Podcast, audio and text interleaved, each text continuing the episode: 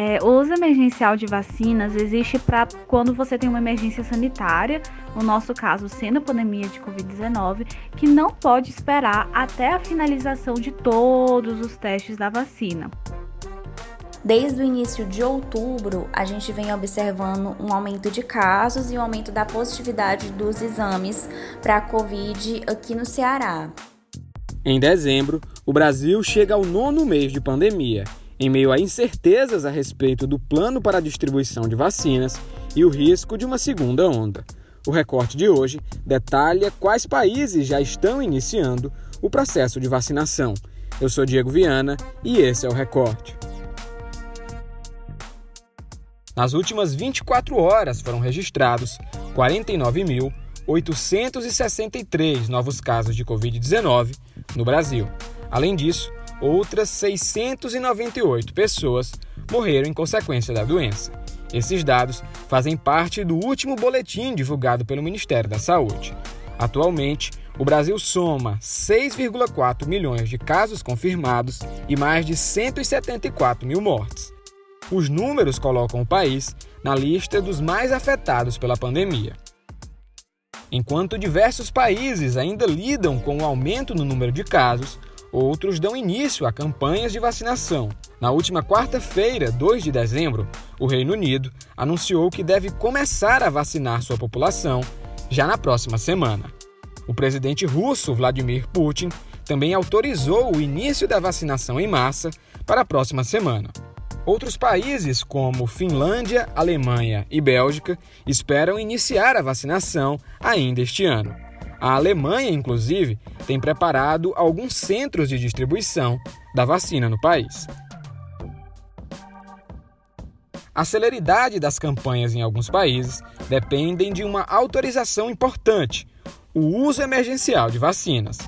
Quem explica como ocorre esse processo é a repórter do O Povo, Catalina Leite. Oi, Catalina. Alguns países já estão aprovando o uso emergencial de vacinas. Como funciona esse uso? Oi, Diego. É, o uso emergencial de vacinas existe para quando você tem uma emergência sanitária, no nosso caso, sendo a pandemia de Covid-19, que não pode esperar até a finalização de todos os testes da vacina. O uso emergencial ele só pode ser requisitado quando a pesquisa está na fase 3 e já obteve alguns resultados de eficácia. Por exemplo, a vacina da Pfizer apresentou 95% de eficácia. Esse uso emergencial, ele não é da população geral, ele é para grupos específicos a serem definidos pelas empresas e governos, né, que para esses grupos que necessitam mais. Então, criando um cenário aqui, pode ser um uso emergencial só para profissionais de saúde, ou então profissionais de saúde e profissionais de educação, os professores. Esse é um exemplo. Ao mesmo tempo, é importante ressaltar que o uso emergencial não altera a necessidade de pedir registro na Agência Nacional de Vigilância Sanitária, Anvisa, quando todos os testes estiverem concluídos.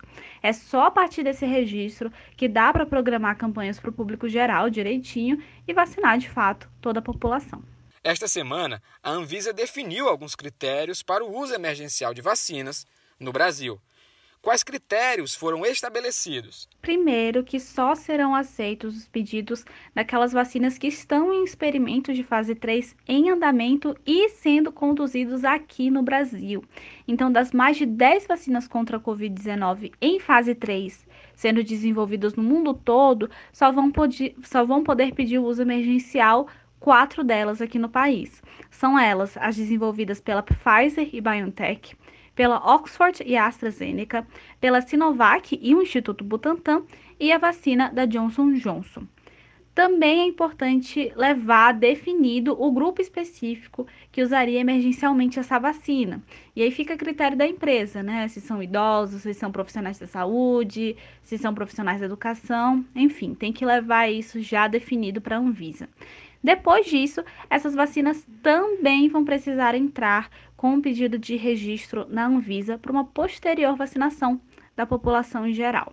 Então, esses são alguns dos pré-requisitos, mas a Anvisa também definiu vários outros bem específicos em um guia que está disponível no site da Anvisa.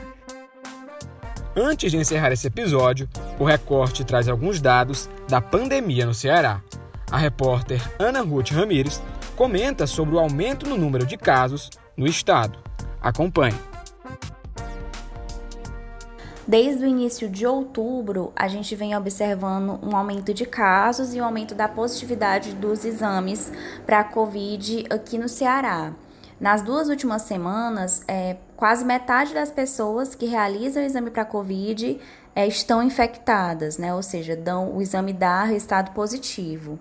A taxa de positividade ela dobrou entre duas semanas, entre a semana 47, que foi de 15 a 21 de novembro, e a semana 48, que foi de 22 a 28 de novembro, né, na semana passada.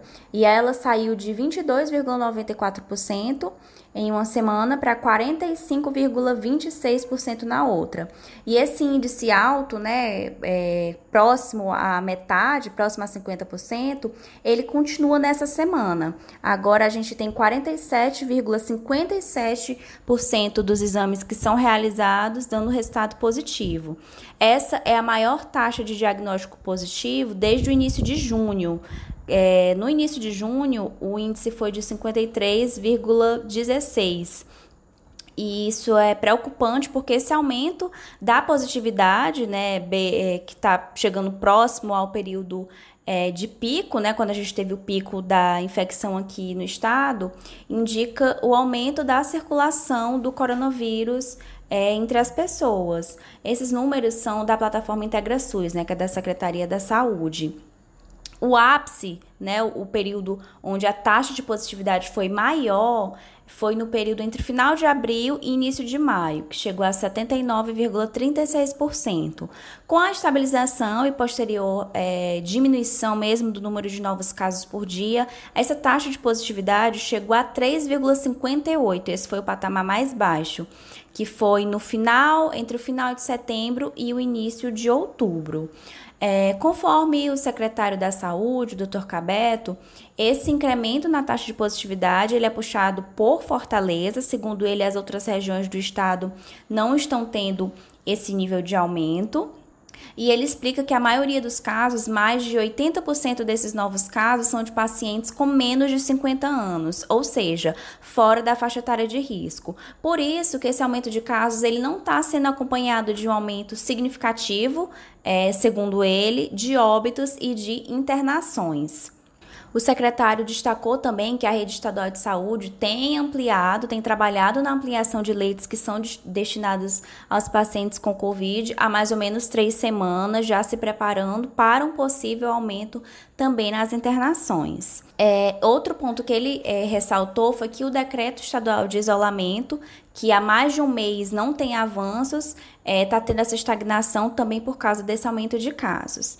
É, a gente conversou com a epidemiologista Lígia Kerr, que é professora do Departamento de Saúde Comunitária da Faculdade de Medicina da UFC, e ela analisa que esse aumento está sendo mais lento do que quando o vírus entrou aqui no estado, mas que ele é preocupante. É, que houve um, e que está tendo um crescimento nos bairros que tinham tido, sido afetados de forma menos preocupante na primeira vez, né? Bairros como a região da aldeota, dos bairros de DH mais alto, onde se é, por, por, por, onde o vírus entrou, mas que logo conseguiram fazer um distanciamento e controlar. E ela considera que esse aumento era bem previsível.